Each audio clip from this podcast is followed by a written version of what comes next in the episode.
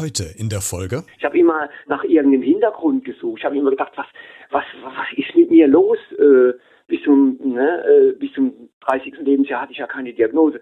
Und es hat mich wütend gemacht. Und ich habe gesagt, ich will auch leben. Ich will raus. Ich will so auch leben wie andere. Aber ich habe endlose Kämpfe äh, durchstehen müssen, äh, um überhaupt etwas zu beginnen, beginnen zu müssen.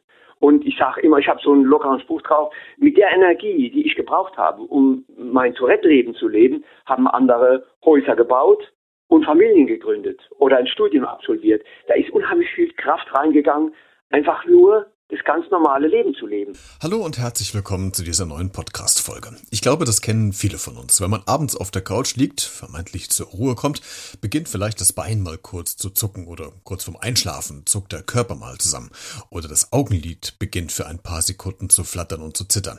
Wenn man versucht dagegen zu steuern, klappt das meist nicht, aber es hört oft nach ein paar Momenten von allein wieder auf. Anders ist es bei Menschen, bei denen das Zucken oder unkontrollierte Bewegungen, Laute oder Aussagen nicht mehr aufhören und auch nicht mehr regulierbar sind. Diese Menschen leiden dann unter einem Tourette-Syndrom. Was bedeutet das im Alltag für diese Person? Wie kommen sie damit klar? Gibt es Hilfen, die Symptome zu unterdrücken, beziehungsweise wann treten sie am häufigsten auf? Fragen wir mal jemanden, für den dies zum Alltag geworden ist. Jetzt, hier bei Beredet. Der Talk mit Christian Becker. Heute zu Gast. Ich bin Hermann Krämer, 63 Jahre alt. Ich lebe seit dem 12. Lebensjahr mit dem Tourette-Syndrom und wohne in Speyer in Rheinland-Pfalz. Herr Krämer, unter was für eine Art Tourette leiden Sie? Ähm, also es gibt ja äh, verschiedene Ausprägungsgrade des Tourette-Syndroms. Es gibt leichte, mittlere, starke und sehr starke Formen. Ähm, meine Tourette-Erkrankung zeigt sich äh, klassisch so wie viele andere äh, Symptome bei anderen Betroffenen auch. Ich lebe eben seit meiner Kindheit oder Jugend mit motorischen Ticks angefangen, hat es mit, ähm, mit Augenblinzeln, einem Drang, den Kopf zu schütteln und kremassieren. Ähm, dann kamen im Lauf des Lebens äh, ganz viele weitere motorische Störungen dazu, die mal für ein paar Wochen oder ein paar Monate äh, aufgetreten sind. Ähm, Im weiteren Verlauf haben sich Angst, Zwangsstörungen, soziale Phobien entwickelt, Schlafstörungen, Überaktivität. Also es ist einiges dazugekommen, auch unter dem bekanntesten Phänomen der Koprolalie. Äh, dann, äh, davon war ich auch einige Jahre äh, ausgeprägt betroffen, also diesen Zwang, obszöne Ausdrücke herausrufen zu müssen. Das ist so im Groben meine Symptomatik. Ich habe eben gerade das Wort in der ersten Frage, das Wort Leiden in, den, äh, in der ersten Frage genutzt. Leiden Sie denn wirklich darunter oder ist es mittlerweile so zum Alltag geworden, dass Sie sich damit abfinden oder abgefunden haben? Oder ist es noch ein Leiden tatsächlich? Also es gibt ja äh, Betroffene in der Szene, in der deutschen Tourette-Szene oder überhaupt äh, unter Menschen mit Beeinträchtigungen, die mögen dieses äh, diesen Begriff leiden nicht, weil es, das ist so, äh, so negativ behaftet, hat so ein schlechtes Image und deutet vielleicht auch darauf hin, dass man sein, sein Schicksal, sein Leben mit einer bestimmten Störung möglicherweise noch nicht so akzeptiert hat und das ist vielleicht auch nicht ganz so cool, weil man ja soll, soll man heute ja einfach Störungen akzeptieren, Behinderungen akzeptieren. Also ich, ja, für meinen Teil, ich habe, ich habe also kein Problem damit mit dem Wort Leiden. Ich benutze es jetzt zwar nicht so oft, aber es ist schon, wenn man 50 Jahre mit so einer Störung lebt und jeden Tag bedrängt wird, äh, aus dem Kopf heraus, aus dem, äh, mit Symptomen. Es ist ein häufiger Kampf äh, gegen die Symptomatik. Äh, soll man sie zulassen, soll man sie unterdrücken? Äh, man ist ständig beeinträchtigt. Äh, also ich hoffe, das klingt jetzt nicht so klagend und jammernd, aber es ist schon ein permanenter Angriff aus dem Kopf, würde ich jetzt mal sagen, auf das Wohlbefinden, auf die normalen Funktionen, die man so braucht für den Alltag. Und es ist schon eine Art, also ich habe schlimme Jahre hinter mir.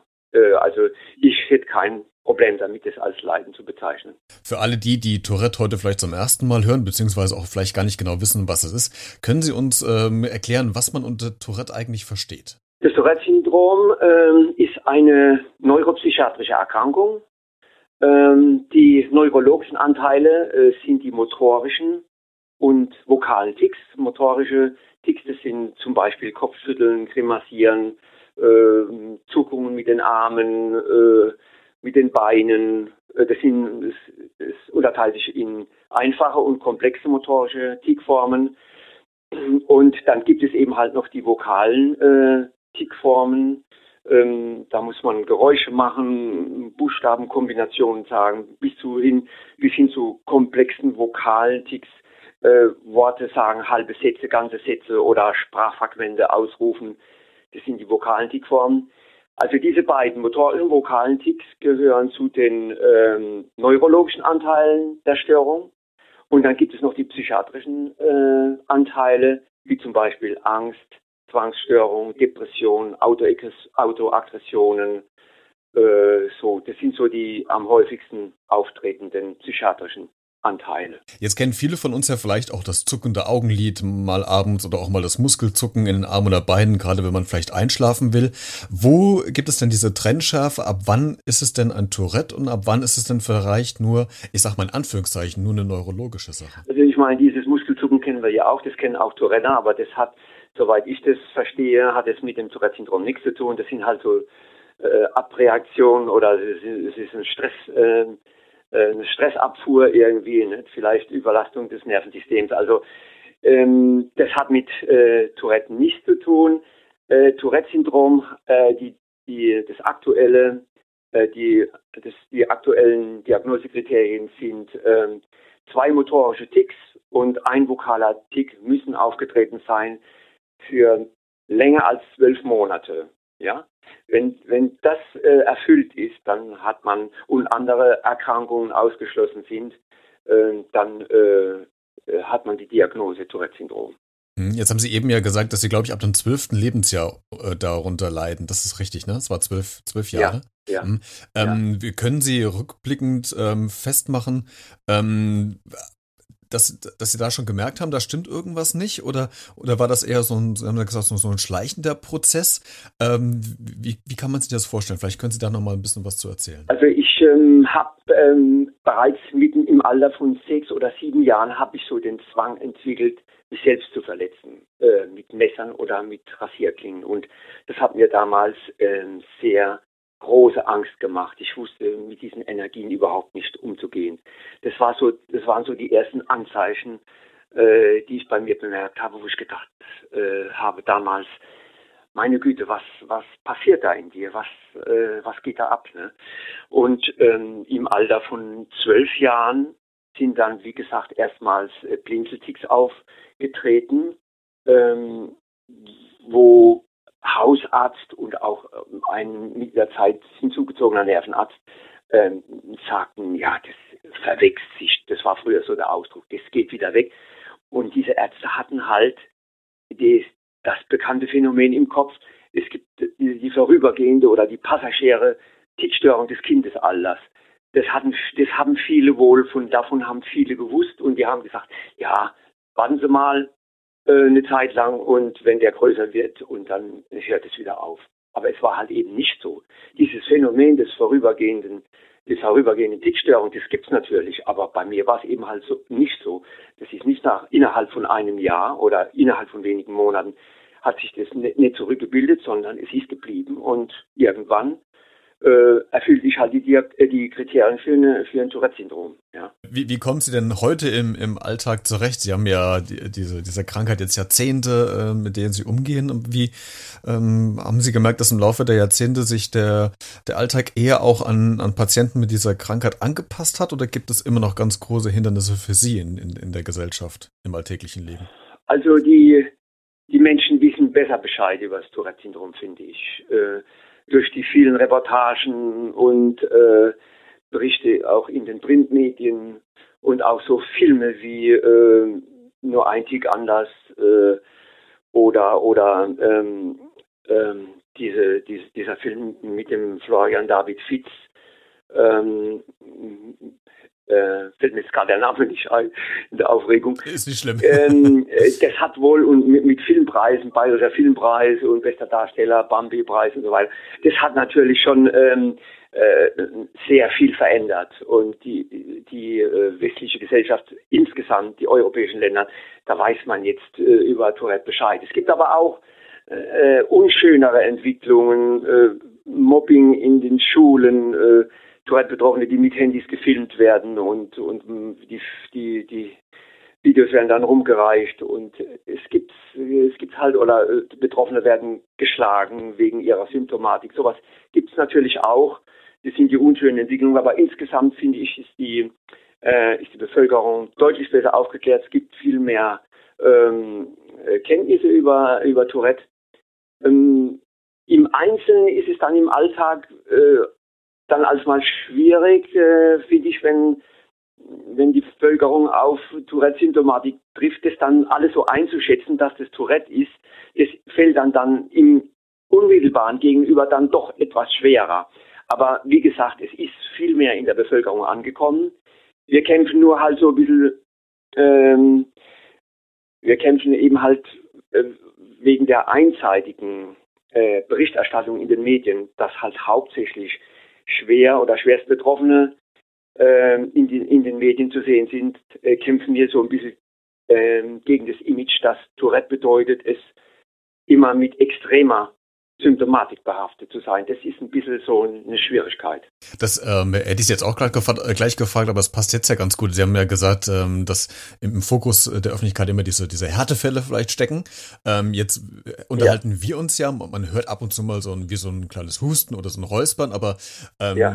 liegt das jetzt... Ja, auch so ein Grundstick, ja. Genau. Mhm. Liegt das jetzt daran, dass ja. Sie sich sehr zusammenreißen, sich sehr konzentrieren oder dass es bei Ihnen wirklich tatsächlich ähm, in diesem Stadium bleibt, dass es gar nicht äh, schlimmer wird? Also ich habe ich hab ja äh, schon äh, sehr ausgeprägte Symptomphasen durchlebt äh, mit lauten mit lauten Schreibdicks, äh, wo ich zum Beispiel so ja rufen muss ich, um das mal zu demonstrieren oder wo ich auch obszöne Ausdrücke ausrufen muss. Also diese Korporalalie habe ich auch durchlebt. Ähm, also ähm, es ist jeder Tag kann anders sein. Ja, ähm, ich habe, wie gesagt, extreme Lebensjahre durchlebt, in denen ich mich kaum vor die Tür getraut habe. Und dann wie durch, ja, ein Wunder, man kann es halt nicht, äh, man kann nicht in den Kopf reingucken, man kennt auch diese, die Hintergründe sind ja nicht bekannt, warum die Symptomatik sich dann immer auch mal wieder abschwächen kann. Dieses Wax and Rain, dieses Auf und Ab der Symptomatik ist ja etwas Tourette-typisches, ja. Und sie wissen halt nie, in dem in dieser Woche müssen Sie mit diesen Symptomen rechnen, in der nächsten Woche wieder mit anderen. Also das ist ein sehr bunter Verlauf, der natürlich auch ziemliche Unsicherheiten generiert, weil man nie weiß, äh, womit man rechnen muss. Es ist allerdings schon so, dass ich bin ja jetzt 63 Jahre alt. Die, äh, was ich möchte mich auch noch bei den Zuhörern entschuldigen für meine Grundstick, die kann ich halt nicht kontrollieren, so wie das andere alles gut. Ja, ja, nur damit Sie ja. Äh, Bescheid wissen oder die Zuhörer.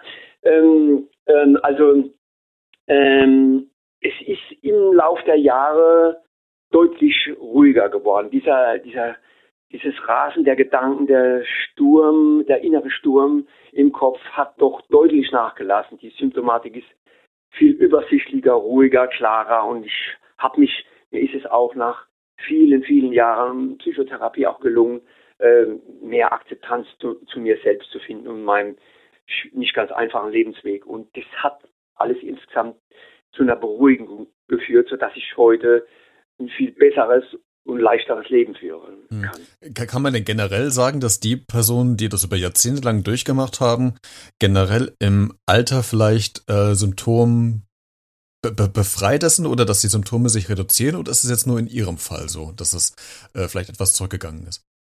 Also im Allgemeinen äh, hört, hört man das immer wieder, dass äh, je älter man wird, das Gehirn irgendwie aus irgendeinem Grund äh, mehr zur Ruhe kommt. Ich meine, wir wissen ja alle, wenn wir älter werden, bauen wir zerebral etwas ab. Und ich, es, es lässt sich zwar von der Forschung her noch nicht erklären, aber ich habe das schon oft gehört von älteren Tourettern, dass sie zwar immer noch eine Restsymptomatik haben, aber dass es, wenn sie mal äh, 60, 70 oder 80 sind, dass das halt immer milder wird.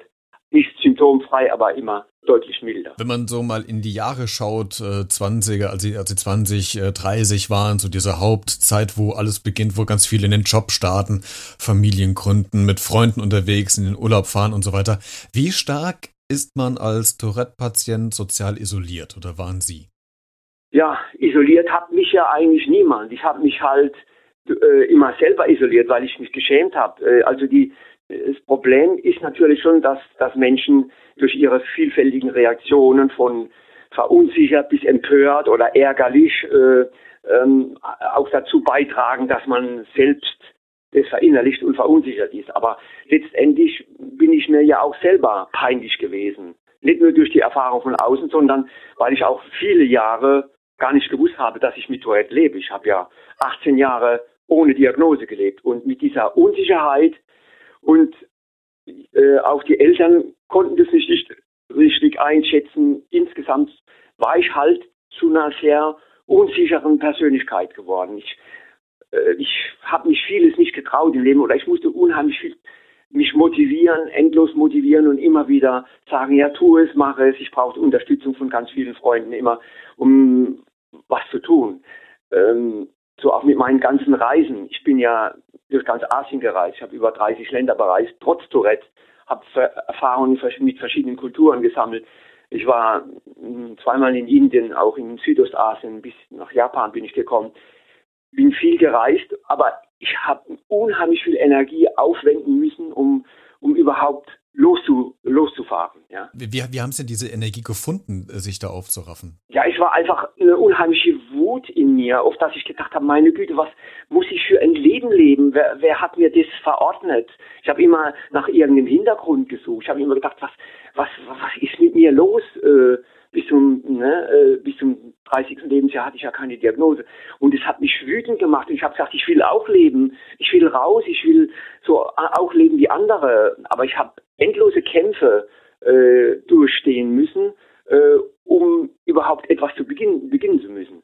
Und ich sage immer, ich habe so einen lockeren Spruch drauf, mit der Energie, die ich gebraucht habe, um mein Tourette-Leben zu leben, haben andere Häuser gebaut und Familien gegründet oder ein Studium absolviert. Da ist unheimlich viel Kraft reingegangen, einfach nur das ganz normale Leben zu leben. Oder eben halt mal so eine spektakuläre Reise zu machen. Kremme, ist die, diese Krankheit eigentlich vererbbar? Also gab es ähm, in der Generation vor Ihnen ähm, Personen aus Ihrem Familienkreis, die das auch hatten? Also das Tourette-Syndrom ist, ähm, man hat vor ungefähr 25 bis 30 Jahren grundsätzlich, äh, hat man überall gelesen, es gibt genetische und nicht genetische Formen, weil es halt viele äh, Betroffene gab, in, den, in deren Familien gab es keine Ticks, keine Tourette-Erkrankung. Und ähm, ähm, jetzt, jetzt ist man mittlerweile ist man bei der Interpretation, dass es, äh, dass es viele genetische Vorbedingungen gibt. Man, man geht von einem multigenetischen Hintergrund aus. In meiner Familie äh, gibt es ähm, in der unmittelbaren Verwandtschaft zwar einige mit vielleicht ein paar Skurrilitäten in, in ihrem Verhalten, vielleicht hier mal da ein paar Zwänge oder, aber äh, in der Familie selbst, bei mir, auch in der Verwandtschaft gibt es kein Tourette. Mein Papa hat ab und zu mal so, naja, so ähm, mit der Nase so ein paar Ticks gehabt, früher, als er noch beruflich unter Stress stand. Die Mutter ist ein bisschen, würde ich sagen, äh, ein bisschen zwanghaft. Man sagt ja oft so, das kumuliert sich, ne? Hier ein paar Ticks in der Verwandtschaft und da noch ein paar Angststörungen oder zwanghafte Verhalten. Das wird sich kumulieren und würde vielleicht die die Wahrscheinlichkeit für, äh, dass, dass im Kind irgendwann mal Ticks auftreten, würden die das begünstigen. Aber insgesamt kann ich sagen, in der Verwandtschaft gibt es keine, gibt es keine Tourette-Erkrankung. Jetzt haben Sie gerade was Spannendes gesagt, äh, das passt ganz gut zur nächsten Frage, dass Ihr Vater bei Stress ähm, ja diesen Tick mit der Nase hatte. Stimmt es, äh, oder ist ja. das ein Mythos, dass Menschen, die unter Stress geraten und Tourette haben, die Ticks häufiger auftreten? Ja, das ist zutreffend. Warum ist das so? Hat das, das was? Vermutet. Ja. Ja, also man, da, da gibt es ähm, äh, also es hängt hängt vielleicht zusammen mit der Ausschüttung verschiedener Gehirnbotenstoffe, aber das ist äh, meines Wissens auch noch nicht wirklich abschließend äh, geklärt. Aber es ist ein Phänomen, das häufig auftritt. Wir kennen äh, eine Zunahme der Symptomatik bei Stress, äh, Ängsten, Wut, ähm, äh, also bei Erregungen jeglicher Art, aber auch bei Freude äh, gibt es äh, zahlreiche Berichte, zum Beispiel Kinder, die sich auf, betroffene Kinder, die sich auf einen Urlaub freuen oder auf ein Geschenk und so. Das also alles, was den, den Organismus, den Tourette-Organismus, sage ich jetzt mal, in, in, in Erregung bringt, egal positiv oder negativ, kann die Symptome eben äh, verstärken. Sie haben ja eine, eine Facebook-Gruppe äh, mit anderen Personen, darüber haben wir ja auch ja Kontakt ja auch damals aufgenommen, ähm, die ja auch eine Art des Tourette haben. Sie tauschen sich da aus, berichten sich gegenseitig über Erfahrungen und Sorgen. Wenn nun neue Mitglieder dazukommen, die Sie aufnehmen, worüber wird da am häufigsten gesprochen? Also am häufigsten fragen die äh, neu hinzugekommenen Mitgliedern nach Ärzten in ihrer Region. Die meisten sind irgendwie verzweifelt und finden häufig nur eben halt Ärzte, die sich nicht auskennen oder wenig und die suchen halt alle nach irgendeinem Experten oder einer Expertin in ihrer Region. Das ist die häufigste, eine der häufigsten Fragen. Eine weitere Frage ist, ähm, ähm, wo kann ich Menschen finden, mit denen ich mich austauschen kann? Äh, also Selbsthilfegruppen und dann sehr häufig ist auch die Frage nach Medikamenten. Was hat euch geholfen? Das sind so die, die häufigsten Anfangsfragen. Sie bieten ja auch äh, Seminare und Vorträge zum Thema an. Wo, wohin werden Sie denn eingeladen? Wer, wer sind da Ihre Zuhörer? Sind das eher ähm, Ärzte? Sind das dann äh, auch Patienten? Sind das junge, ältere Leute? Äh, wo gehen Sie da hin und wo tragen Sie vor? Also ich war bis jetzt schon zweimal äh, an Universitäten und habe vor Lehramtsstudenten gesprochen. Äh, dann habe ich einen Schwerpunkt äh, Volkshochschulen, also hier in meiner Region. und ähm, aber der absolute hauptsächliche Bereich ist in FSJ-Klassen, also die ein freiwilliges soziales Jahr machen und die dann eben halt ähm, ähm, in, im Seminar zum Thema Psychologie eben über äh, sich für das Tourette-Syndrom interessieren und dann werde ich dann als Referent eingeladen. Jetzt betrifft Tourette ja nicht nur Erwachsene, das hat man bei Ihrem Beispiel ja gesehen. Sie haben ja ähm, relativ früh ja schon die ersten Symptomatiken bekommen. Ähm, Kinder sind davon ja auch betroffen. Ähm, Sie haben ein Kinderbuch, äh, glaube ich, geschrieben, um das Thema äh, kindgerecht aufzuarbeiten. Ähm, Sie werden ja auch mit Kindern ja auch ins Gespräch kommen. Wie, wie bereitet man oder wie, wie bereiten Sie denn Kinder darauf vor, dass da vielleicht was anderes, was anders ist als bei anderen Kindern äh, aus, der, aus der Klasse, aus dem Kindergarten oder sonst im, im, im Alltag? Also dieses kleine Büchlein äh, heißt ja ein, Sa ein Saurier mit äh, Tourette-Syndrom. Das ist ein Mutmachbüchlein. Das soll, ähm, das soll äh, äh, ist eine Geschichte von einem jungen Saurier, der halt mit Tourette lebt und äh, dass er trotzdem sein Leben annimmt. Das soll halt Mut machen den Kindern. Ähm, und daher kriege ich natürlich auch ab und zu mal, ich kriege jetzt nicht so viel Resonanz, aber so in der Richtung äh, freut es halt, wird ja schon über zehn Jahre nachgedruckt immer wieder freut mich das natürlich, dass das dem einen oder anderen Kind ein bisschen Mut macht. Aber im Allgemeinen bin ich nicht dafür da, äh, Kinder grundsätzlich äh, auf dieses Leben mit Tourette äh, äh, vorzubereiten. Das machen doch im, äh, im Allgemeinen eben Kinderpsychiater, Kinderneurologen, Frauen, Männer, die sich äh, eingehend mit dieser Symptomatik beschäftigt haben. Das ist ja nicht so, da würde ich es auch, das ist so nicht meine Aufgabe. Was ich machen kann, ist unterstützend weil es kommen manchmal Familien hier aus der Region oder auch sogar manchmal ein paar Kilometer, ein paar hundert Kilometer entfernt zu mir und bringen ihre Kinder mit und sagen, äh, willst du nicht mal mit, mit meinem Sohn, mit meiner Tochter reden, kannst du ihnen ein bisschen Mut machen? Oder wenn die sehen, dass du auch damit lebst und dein Leben gelebt hast und dann haben die vielleicht selbst mehr Mut, damit zu leben. Also sowas mache ich schon des öfteren Mal und da freue ich mich natürlich, wenn ich die jungen Menschen da ein bisschen die Angst vom Leben nehmen kann und ihnen ein bisschen Mut machen kann. Also das sehe ich dann eher meine Aufgabe darin, äh, Ärzte, behandelnden Ärzte zu unterstützen. Herr Krämer, vielen herzlichen Dank, dass Sie sich heute die Zeit genommen haben, um mit mir über Tourette zu sprechen und uns aufzuklären, was es damit auf sich hat. War ein sehr persönliches Gespräch und ich danke Ihnen für Ihre Worte. Ich danke Ihnen auch. Seit dem späten Kindes- und frühen Jugendalter hat Hermann Krämer aufgrund seiner Erkrankung und der dazugehörigen Belastung Literatur unter anderem von Freud gelesen. Die hilf ihm, die half ihm durch Sinnkrisen zu kommen und ihn wieder, wie er nach dem Gespräch noch sagte, aus dem Schatten zurück ins Licht zu bringen.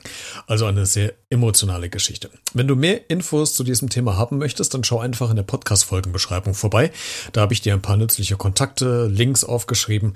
Du kannst diese Folge gerne in sozialen Medien kommentieren, also bei Facebook Facebook, Instagram, Twitter oder wo du auch immer diese Folge hörst. Oder aber du schreibst eine E-Mail an b-redet.gmx.de.